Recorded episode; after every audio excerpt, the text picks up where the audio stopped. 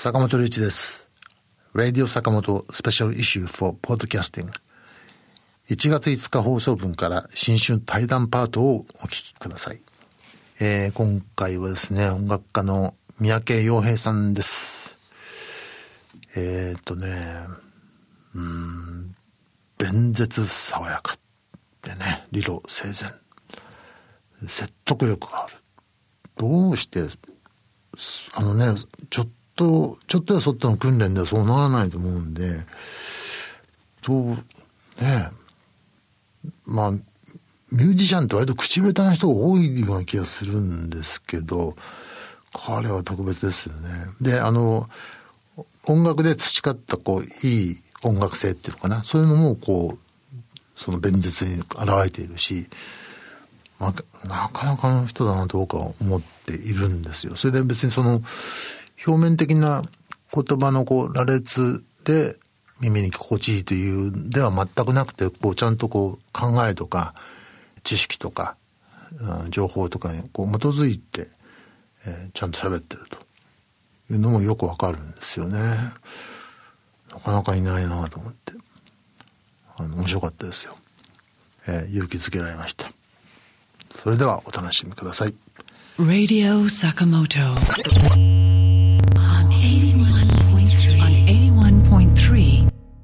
J-Wave. 今日ははい沖縄から来たんですか、えっとね、今ちょうど年末のツアー中でまあ、ツアーって言っても、あの、政治的な集会にお呼ばれしたりとか、そういうものも含めてなんですけど、ですね。今、ミュージシャンとしての活動もしてるんですか？やってます。あそはい。そこはもういかにないまぜにしていくかというあ、もう同じトライですね。ようにやってると。もうなるべく同じようにもキープしてます。音楽のツアーといっても、もうそういう政治的な、まあ、フやっぱりライブの会場に、ェスというか。選挙フェスは今はやってないですね。はい。地方の若い人たちに立候補は促してるんですけど、うん地方議員で全国で市区町村で3万議席あるんですよね。うんで倍率が1.21倍なんですよ当選の倍率が。低いんですね。そうなんですよだから26議席あるような小さい町で、大体出てるのは28人ぐらいなんですよね。だからそんなに高いハードルではないし、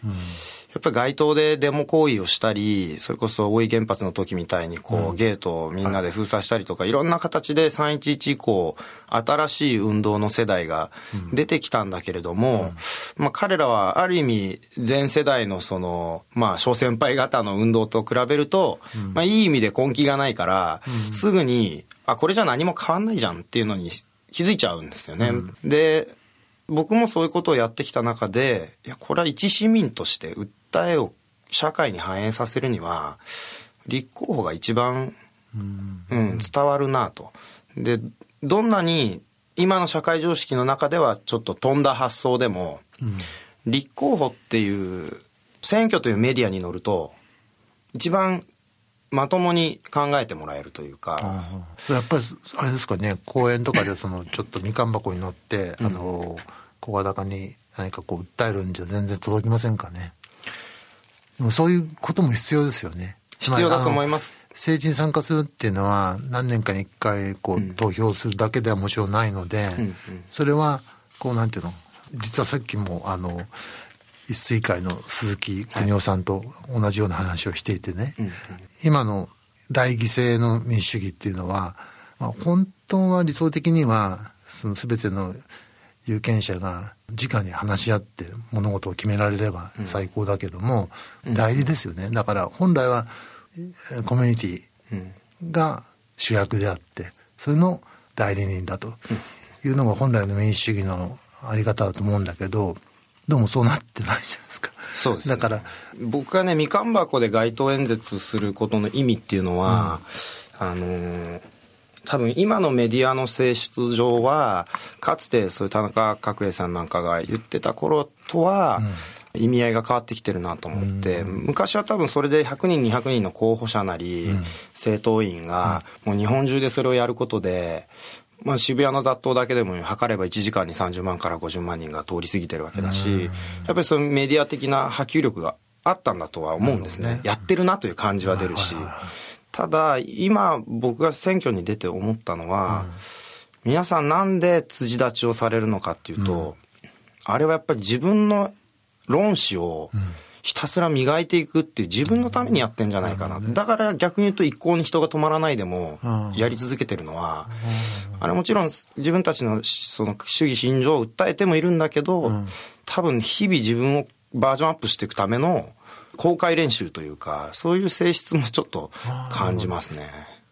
例えば同じようなそのバージョンアップするための練習としてツイッターなんかはどうなんですか？僕は比較的多分既存のその政治を目指す人にすれば、だいぶ赤裸々に書くので、うん、例えば世の中的にはちょっとその不正選挙に関することとかを下手につぶやくとオカルト扱いされるんですけれども、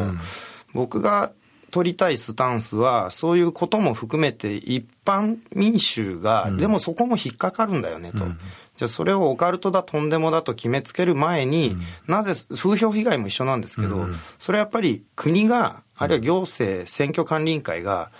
そうした疑義に対して信用担保できてないことが問題であって、嘘か本当かではなくて、嘘なんじゃないかと思わせてしまってることがそもそも行政の運営の仕方の問題だと思うんですよね。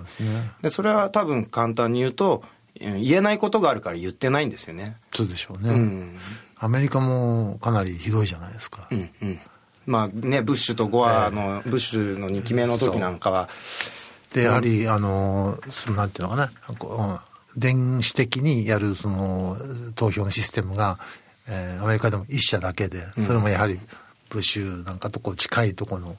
共和党系の会社がやってたりとかね。で、日本でもなんか似たような武蔵っていう会社がよく名前が出ますよね。はい。はい、出ますよね。でそれがでも事実じゃないんだったらこう、うん、先生堂々としないですよね、うん、だから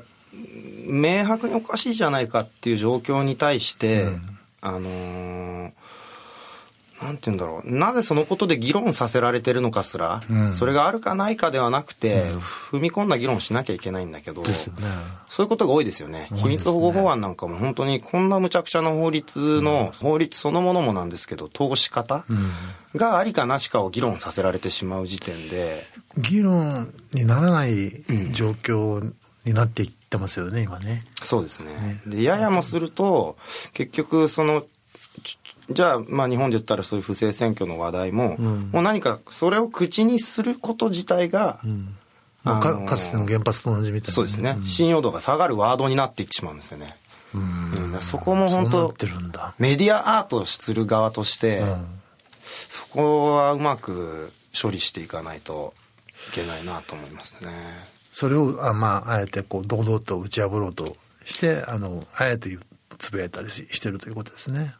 自己検閲しない文章をギリギリのバランスの中で、テレビの生放送的な感覚で、ある程度やっぱ僕が何を考えてるかという心の内側を見せていかないと信用できないと思うし三宅さんはいつからこういうまあ政治活動ってもっと普通の政治活動より広いと思いますけど僕は見ていて、するようになってきたんですか？それ震災以降なんですか？もっと前から？前からですね、初めは原発ではなかったんですけど、環境問題、特に開発問題、ダムとか高尾山のトンネル高尾山とかね。で幸いにもあの、それこそ坂本さんのあのストップロッカーションの運動なんかも、仲間たちがちょっと関わったりしてたんで、やっぱりフジロックなんかを起点に、そういう環境意識をフェスの現場で結構、焚きつけられるシーンが多かったんですよね。だから自然とでしたね。うん、僕本当フジロックキッズと言っても過言ではなくて18から1回目のフジロックに行って、うん、で中止になった時にもうその時は音楽やってたわけ？バンドやろうかなって思ってたんですよ。見見に行く方だったのね最初は。そうですね。ギターはちょろちょろやってたんですけど、でバンドやるか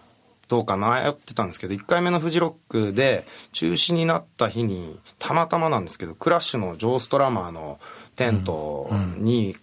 台風なんかちょっとかくまってもらって、で、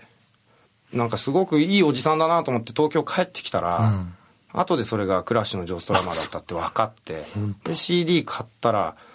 めちゃくちゃかっこよかったんですよね。なんか僕の思ってる、ロックとかレゲエとかこうワールドミュージック要素とロックのセオリーがうすごい混在してたんで。それまではなどういうものが好きだったの？もともとは音楽はその頃は。ロックから入ってますね。やっぱビートルズとかあレッド・ゼッペリンとか。英国ロックが結構多かったですね。うーん。うん。結局はワールドミュージックが好きだったのという方に向いていきましたね。まあロック自体がもともとそのアメリカに連れてこられたアフリカ人の音楽を今度イギリスの少年たちが真似してやるとこから発生してきたのでもともとそういうワールドミュージックっていうかねグローバルなそういう政治的なものも含めて入ってますよねそういう因子がね。ルーツミュージックへの気球ってのがやっぱありますよね面白いですね。えっとベルギー生まれなんだね。そうです。あの親父が、まあ、いわゆる当時の企業戦士といいますか海外飛び回ってたんで。あそうなんだ。はい。7歳で日本に帰国しました。でもうフランス語忘れちゃった。えっとフラマン語だったんですけど。ああフラマン語だったうん。喧嘩で使ってた言葉以外は喧嘩の言葉覚えてる。汚い言葉だけ覚えてるんですよ。バカ野郎とか。そうなんです不思議なもんで。へえ面白いもんだな。なんか人間の脳みそは9歳までいないとうん。言語が脳に定着しないらしいんですよね、うんで7歳ぐらいだとやっぱその後の日本語のインパクトがうん。洪水のように入ってきてるんで、バーンと抜けてるんだけどバイリンガル脳ができてるから、英語の勉強は楽だった。人よりはね。早かったでね。でしょうね。文法構造っていうかさ、その、まあ、えっ、と、バイリンガルとかトリリンガルっていうのは、その、異なった体系をこう行ったり来たりする、こう、なんていうのかな。そういう能力なんで、まあ、一つだけの言葉で考えてるのと、二つ以上あってそれを行ったりできるっていう、その、なんていうかな、通路、うん。ルートみたいなところ。そこが多分強くなるんですよね。それって本当言語を超えてえ思想に大きく影響を与えてまますすよ。うん。うんだからカルチャーショックといえばカルチャーショックだったわけですけど、うん。7歳で日本に帰ってきて、憧れてたんですよね。自分がやっぱ祖国に帰るっていう意識があったんで、ところががっかりしたんですよ帰ってきて、うん。それ何がっていうか日本社会の醸し出す雰囲気大人たちのもうすでに感じてたんだ。感じましたね。だからそこからが僕の中ですでになんかこう精神的な細胞分裂脳みその、うんが始まってだから日本では是とされていても世界で非常識ってことはいっぱいあるから、その是と非がひっくり返る要素をいっぱい照らし合わせているうちに、うん。今でも思うんですけどやっぱり日本社会の持ってる特殊な閉塞性っていうのは、うん。もう少しそこの、まあ、ある種のバイリンガル脳というか、言語教育もあるんでしょうけど、ブレイクスルーしたいところだなと思いますね。それなるべく早いうちに、まあ10代なんかのうちにその世界をほっつき歩くような、まあ3ヶ月でもいいから、そういう体験をなるべくしてほしいですよね。そうですね、ん。あるいはものすごい恵まれた裕福な家に生まれつつ、若い頃にブルーワーカーに僕なんか憧れて、まあ、僕なんか中3階級なんですけど、こう現場仕事とかに憧れて、ワイワイ親方とかにしごかれてるのが好きで、でそこが当時読んでたのがまさにジャック・ケラックとかのビートだったんで、やっぱなんかこうブルースを奏でるにはこういう世界にいなきゃダメだし、自分のこのやわな育ちじゃダメだっていうところで一生懸命こう自分を汚す作業をその頃してそれもやっぱり一つ大きな世の中を見る目が変わる。母親なんかには弁護士だとか医者だとか学者になれと言われて育ちながら 結局そういう人たちの方がどこか人として輝いてる部分も感じるし一方でそのアスベストだのなんだのって過酷な労働環境でなんか芯から出るような咳してる親方の背中見ながら俺は3ヶ月の短期バイトで稼いだ金でフジロックに行くわけだが。一生やってんだからね。そうなんですよ。そだこから被害に遭うのもそういう人たちだからね。そうなんですよね、だから彼らに対する思いというか必要以上に哀れんだら絶対怒られますけど、ねやっぱりもっと社会の大動脈になってる人たちにもっと優遇優遇というかもう少し生活のうん改善をしてもいいんじゃないかなっていうのは、今でも根っこにあります。数勢として反対の方向に来てますよね。ですね。ベーシックインカムの話なんか面白いと思います。うん、スイスでこの間国民投票、うんはい、まあ残念ながら通りませんでしたけど、人が一人生きていくのに最低どんぐらい ?12 倍だっけ？上限が。上限が。ね、うん、面白いですよね。あの、日本って割と世界の中で物価が高いと言われて、長いこと言われてたんだけども、気が付くと、まあいろいろな労働環境っていうのかな？労働環境、広い意味の労働環境だから、福利厚生も含めて、医療の、医療費とかね、うん、医療費の補助とか、そういうのどんどんどんどん下がってきて、えー、だいぶ先進国の中でも低い方になりつつあるんですよね。うん、人を使う立場にいる人にとっては、その方が都合がいい社会なんでしょうけど。まさに資本論ですよね。えー、実は働いている人にとってはとても困るような状況にどんどんなっていってますけどね。そうですね。うん、人間一人の重さがどんどん軽くなっていくっていう。そうなんです。よ、うん、三宅さんもいろいろあちこち世界を旅したりして見てると思うんですけど、はい、やはり国によって人間一人の重さが随分違ってるところがありますよね。為替制度ってだからそう考えると本当に根本的に人間の価値をね一、人の人生の時間というか、うんインドネシアのどっかバスへの工場で働いてる人30人の一生分の時間と、日本のサラリーマンの一人の一生分の時間が10日で生産されてしまうとかっていうのは、根本的にやっぱ人権問題につながるんで、ただまだじゃあ為替制度をなくすのかという議論ができるほど僕が今まだそこの経済的な見識が追いついてないんですけれど、ただそれはさっきのツイッターの話とかぶってくるんですけれども、どこか日本社会は確かっぽいことじゃないと口にしてはならないっていう風土が存在してるので、まあ、つまり自己検閲がきついんですよね。ところが僕が経済についてあまり専門家ではないのに、そういうことをじゃあ吉ンバつぶやいたとして、何が起きるかというと、詳しい人たちがボコボコに叩いてくれるんですよ。そうですね。これがね、一番学習速度が速いです。なるほどね。ああ、そうか。そうなんですよ。だから、批判する人が教えてくれるんで、えー、だから僕の中では、ある意味、それはノマドな秘書、秘書だなと思って。なるほどね。うん。あの、まあ、こんな言い方したら誰も相手してくれなくなっちゃうかもしれないですけど。特典たくさん専門家たちが、うん、教えてくれるわけですね。みんなを代表してハテナを発するっていうのも政治家の仕事かもしれないですね。あれみたいです。あの、外国語をね、習得するにはね、その、女の子と喧嘩するのが一番早いっていうのと ちょっと似てるような感じでね。うん。そうですね。まああの、ほら、フラマン語もその喧嘩の言葉だけ覚えてるっていうけども、うん、インパクトは強いし、脳に入るのかもしれない。エモーションが乗っかってるからでしょうね。そうですね。はい、思い出もそうですもんね。あそうですね。うん、匂いとかね、痛みとかね、うん、音とかね、うん、そういうものと結びついた思い出がやはり強く出てきますからね。そうですね。今、選挙ってまだ3年後ですか ?2 年後？参院選までまあ2年半ぐらいです、ね、ですよね。で、今度、都知事選があったりするんですけども、はいええ、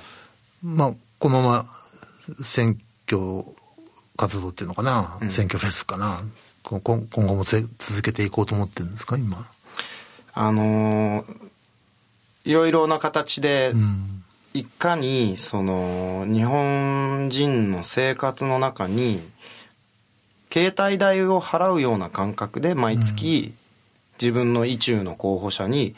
じゃあ8,000円献金するとか、いうことを定着させていきたいんですよね。クラウドファンディングみたいですね。でそこをいかにカジュアルにするかっていうのは、何か今まだ発想の転換というか個人献金というワードにこもる概念を、そのものを変えなきゃいけないと思うんで、だからまあクラウドファンディングっていう言い方もいいだろうし、あるいはあえて個人献金という言い方のまま、個人献金っていうイメージをもう拡大しちゃう、うん、拡張しちゃうそうですね。いうことですよね。そんなようなことをあらゆる局面において展開していきたいなとは思ってるんですけど。だから本当は別に単なる選挙活動じゃなくてやっぱり意識改革をやろうとしてんでしょ？もう、当選しても落選しても、政治家であろうがあるまいが、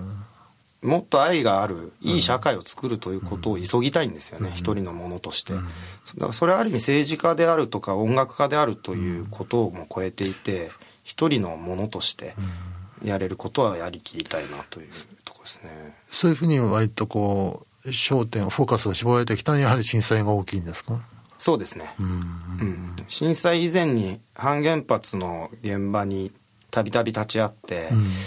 思うところがいっぱいあったんですよね。つまり原発を推進する保守性もだし、それから反原発運動に宿る保守性も両方僕には同じに見えたんですよ、あの僕も何回か行ったことありますけど引いてしまいますよね。おしゃれじゃないと、うん。僕無理なんでっていうのはすごく言ってきたんですよ。だから僕もそういうとこ行くとあの上から下までじろじろ見られる感じなんですよね。なんでこんなこんな人が来るのみたいなね。もうちょっと砕けた世の中にしたいなとも思うし、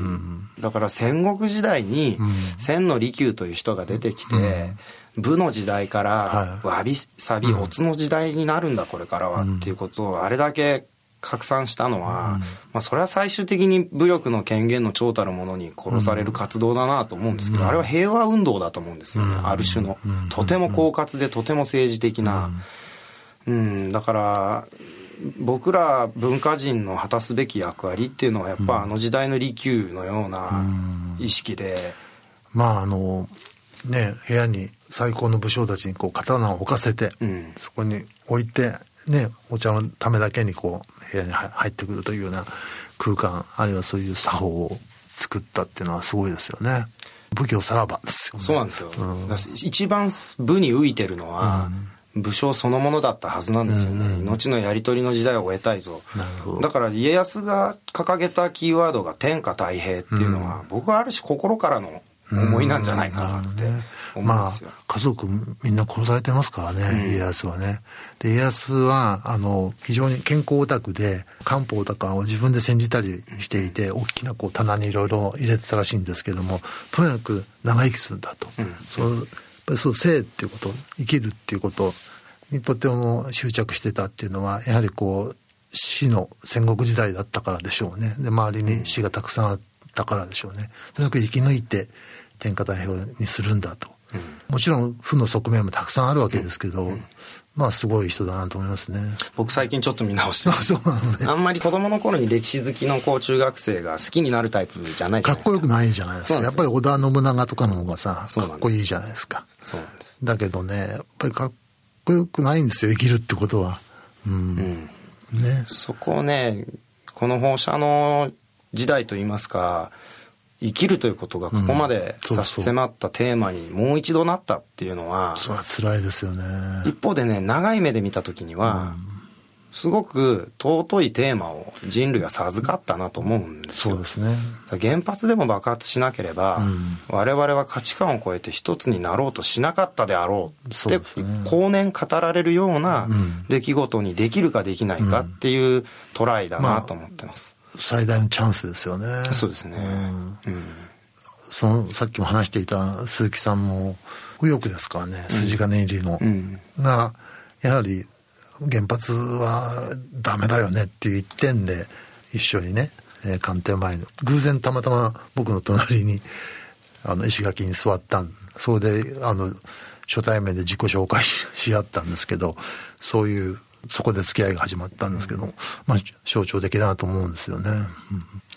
鈴木さんのブログたまに読むんですけど、僕の中で新右翼っていうもののイメージが変わったし、彼自身が30年40年前に自分がやってたことをん。若気の至りとして結構パッと語ってるところが、はい。僕は逆に今の右傾化してると言われてる人たち日本人にうん。ぜひちょっとうん二の鉄踏まないように国を思うとかっていうのは言うか言わないかであってみんな同じなわけで、うん。はいそこを、まあ、スタイルにされてる人たちは自負があるのもわかるしうん。ただ感情論になってはいけないよっていうことが、その人種のことをめぐっても、うんそうです。年取って後悔しない行動をしてほしいなというそうでなんか学校の先生みたいなあれになっちゃうんですけどね。あの昔の人類社会には村々に長老がいてね、うんまあ神話を伝えたり、村の成り立ちを伝えたりね、で何かこう自然災害があったり、あの変な黒い雲がこっちに来たなんていうと、長老、あれは何だろうね、何の印だろうねなんて聞きに行ったりした。まあ社会に長老がいるべきだということでね、あの、鈴木さんにぜひそういう長老になってほしいと、さっきもお願いしたんですけど。長老制度長老制度いいですね。トライバルうん。間部族社会っていうのをもう一回こういう東京の中でも構築し直すチャンスいっぱいあるしそうですね。また精神的なトライブっていうのもあり得ると思うんで,、うんですね。ネットとかを介してうんうん。一つのネットワークとして、うん。そこはなんか意見を聞かれるべき人がちゃんとうんうん。世の中に聞いててほしいですね,、そうですね。存在を聞かせてほしいですね。うん。いや、あのーまあ、YouTube とかね、はい。あの、三宅さんの演説を、演説って言っていいのかな、スピーチを聞いているとね、本当に流暢でね、よどみなくいろいろ出てくるんですけど、で、言ってることもとてもあの素晴らしいんだけど、そういう訓練をしてるわけ。思い当たるのは、はい。おふくろがまあ僕が外国生まれってことで日本語教育にすごく重きを置いてて、今思うと5歳ぐらいでなんか小2ぐらいのことを、日本の子はみんなやってるという建前でやらされてたんですよ。で帰ってきたら小1だったんで、ああいうえおからだったんで逆にびっくりして。でまあその頃おふくろが今度僕に貸したテーマが、台所で夕飯を作ってるおふくろの後ろで、本を抑揚つけて音読してご飯が出来上がるまで読み続けるっていうのをね小1小2ぐらい毎日やってたんじゃないですかね。一時、最低でも1時間ぐらい。うん、で突っかかったら次の人に変わるっていう国語の授業があったんですけど、はい。僕が読み出すと授業のベルが終わるまで突っかからないっていうのでずっと読んじゃうと。最後に拍手が起きるっていう今思えば演説の原型がそこに。みんな読まなくていいから。楽 それもあるし楽みたい。なこうたちゃんとできたら100万円鳥人間コンテスト状態です。ねあそうなんだね。おーみたいな、そういう訓練は確かにしたのとあとは自分自身はまあシンガーとして出発したとは思うんですけど、やっぱりスポークンワード、ラストポエッツとか、ギル・スコット・ヘロン、歌とも、まあ、シングライク・トーキングトークライク・シンギングなギルスコット・ヘロン好きなの僕も好きだったな。あの感じがねすごくかっこよくていいですね。あれはやっぱり憧れたんですよ。で白人のポエトリーの音読と、黒人のポエトリーの抑揚の差、はい。うんやっぱりブラックポエットのかっこよさっていうのはその音楽性にあった繰り返しですよ。繰り返し。そう。ね。うん、うん。ジェシー・ジャクソンも結構うまいですけどね。あとフリースタイル、そうだね。即興性、うん即興性。ジャズなんですよね即興性の中に自分で言っててキーワードみたいなのが出てくるとそれをこうリピートリフレインしていく。そうするとリフレインするたびにもう客があの盛り上がっていくその音楽性ですよね、あれはまあ多分教会流れのそうですね。演全くそうです。説のバプティストのリズム感なんだろうけどだから、まあ、キング牧師もまさにそうですね。まさに天才的マルコム X もそうだし。そうそうそう。自分がこうクラブ界隈で演奏していく時に必ずフリースタイルラッパーとかもこう対バンでいたりもして、で僕もなんか MC のところでその歌ともラップともつかない調子で自由に MC を取ってたんですよ、でそのうちだんだんやっぱり若い頃はそこを極めたかったんで、もう常時ちょっとストレスなぐらい何を言うか頭の中でずっと考えてる時代もありました。2 5 6過ぎてあんまりもう負荷をかける音楽のやり方はやめたんですけど、うん。もっと楽になる そう。そしたらもっとよどみなく出るようになりましたね。あそうですかね。うん。あのラッパーの人たちっていつもやっぱりそういうふうに考えてるわけ？ある一頃は、それこそもうブラジルのサッカー少年がフェイント磨くようにずーっと考えてますねペンと紙持って。うん。ある種まあそれそのライフスタイルに対する憧れもありますからね。なるほどね、そういうもんなんだね。あのこれ他の機会でも話したことけどね。ニューヨークに住んでいてあのまああのヒップホップなんかやっている若い随分世代の低いあの違う人たちとも知り合って、そういう集会とかに行ったこともあるんだけどまあもちろん本当にこうリムジンとか乗ってお姉ちゃん連れてもうピカピカのこうでかい指輪してるようなヒップホップの人もいますけどほぼまあそういう人は本当に一握りで、圧倒的多数のヒップホップをやってるミュージシャンの周辺の人たちはその自分たちがやってることがこう長いアメリカの黒人のね黒人文化のこう長い歴史の中でそのなんていうのかな積み重ねの中であるいはその積み重ねの上でやってるっていう意識がとても強いので僕びっくりしたんだけど、うん、その感じ分かりますよね。僕が羨ましいのは、うん、例えばカーティス・メイフィールドなんて、うん、70年前後じゃないですか。そうですね。今数えるともう40数年前の音楽なんですよね。で、それを心から今、その若い子たちがリスペクト、俺たちのかっこいい、もうなんですかおじいちゃんぐらいじゃないですか。まあ長老ですよね、長老。そうまさに 長老。長老ですよね。でそういうものが僕らにとってじゃあ同じ時間感覚で日本の音楽に対してモテてるかっていうとこはテーマですよね。自分たちがそうなれるかっていうことも含めて、ルーツミュージックになれるかどうかっ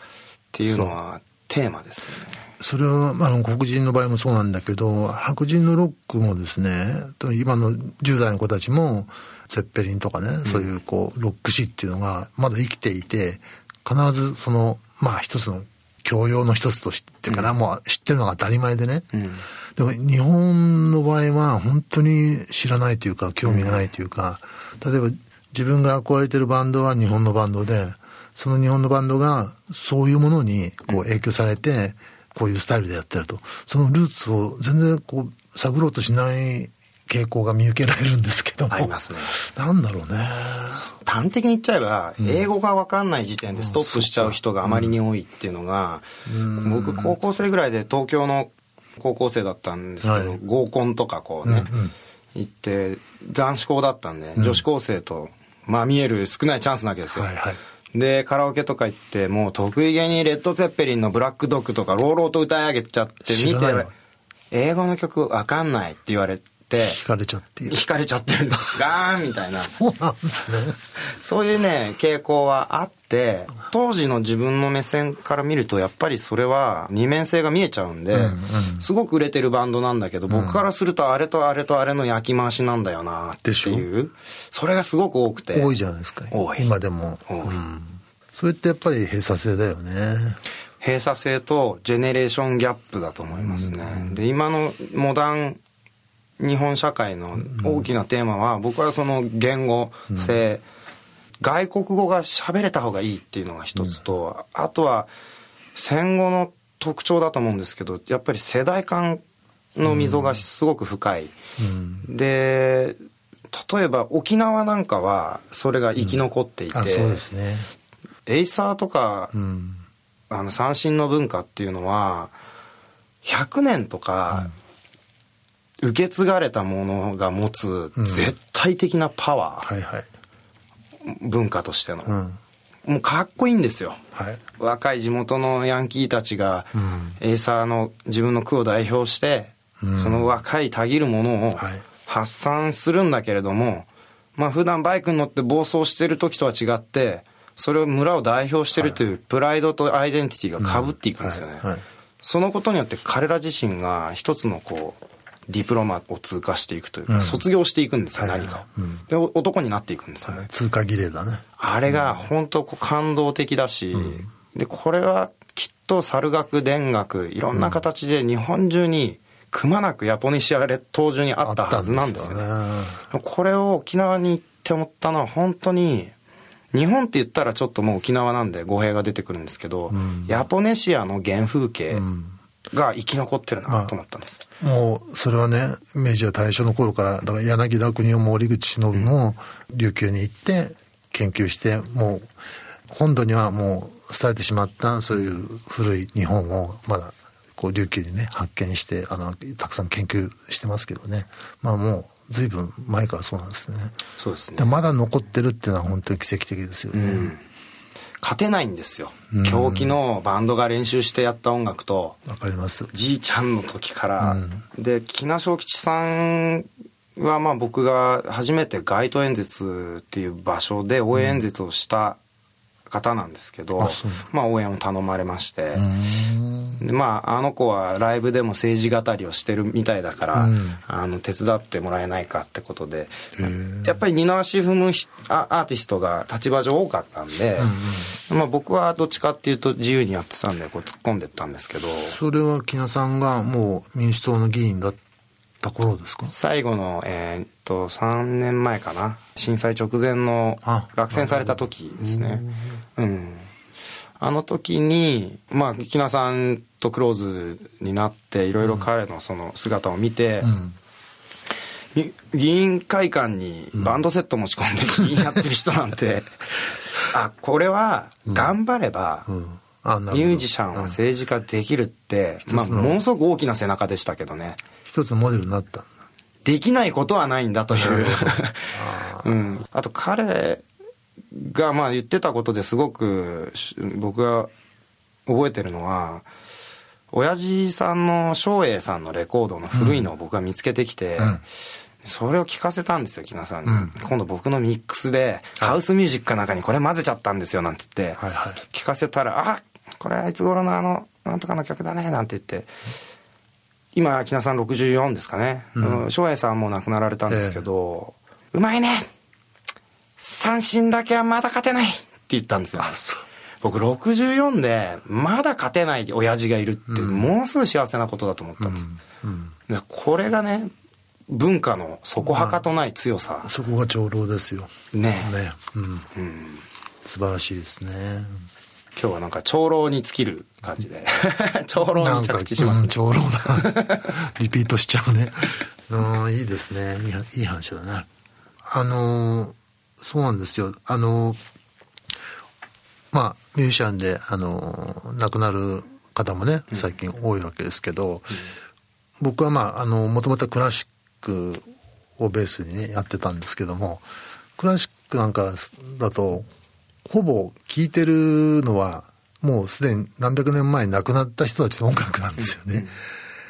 だけどあのそういう人250年前に亡くなった人が作った音楽を、まあ、から勉強しあるいはそれと対話しで自分の栄養になってっていうふうにやってるんですねでも音楽ってそういうものかなと思う。例えばその村で長老が民話を伝えるっていうのもそのもう本当に何世代も前から亡くなった人たちの言い伝えをこう少しずつ変形しながら伝えていくというようなものでもともとまあ文化っていうのはそういうものだったのかなと思うんですけどもね、そういう形っていうのは残していかないとねダメだなと思いますね。特に無形のものを受け継ぐことの意味が大きいので古文書とか記録書っていう文字化された歴史は必ず湾曲するしやっぱり口伝ですよ口伝。そうなんですよ、ね。口伝には嘘が混じらない、ですね、うん。むしろね。むしろ。うん、そうなんですよな。いい話。新春ですからね。新春ですね。いいですね。ちょっとあの雅楽でも BGM につけてつけていただいて、何かえっ、と一言これだけ言っときたいっていうことを年の初めになんか言ってください。はい。2014年今年の抱負といいますか、うん。目指すところ、うん。えー特別なことはないんですけど、うん。去年自分が、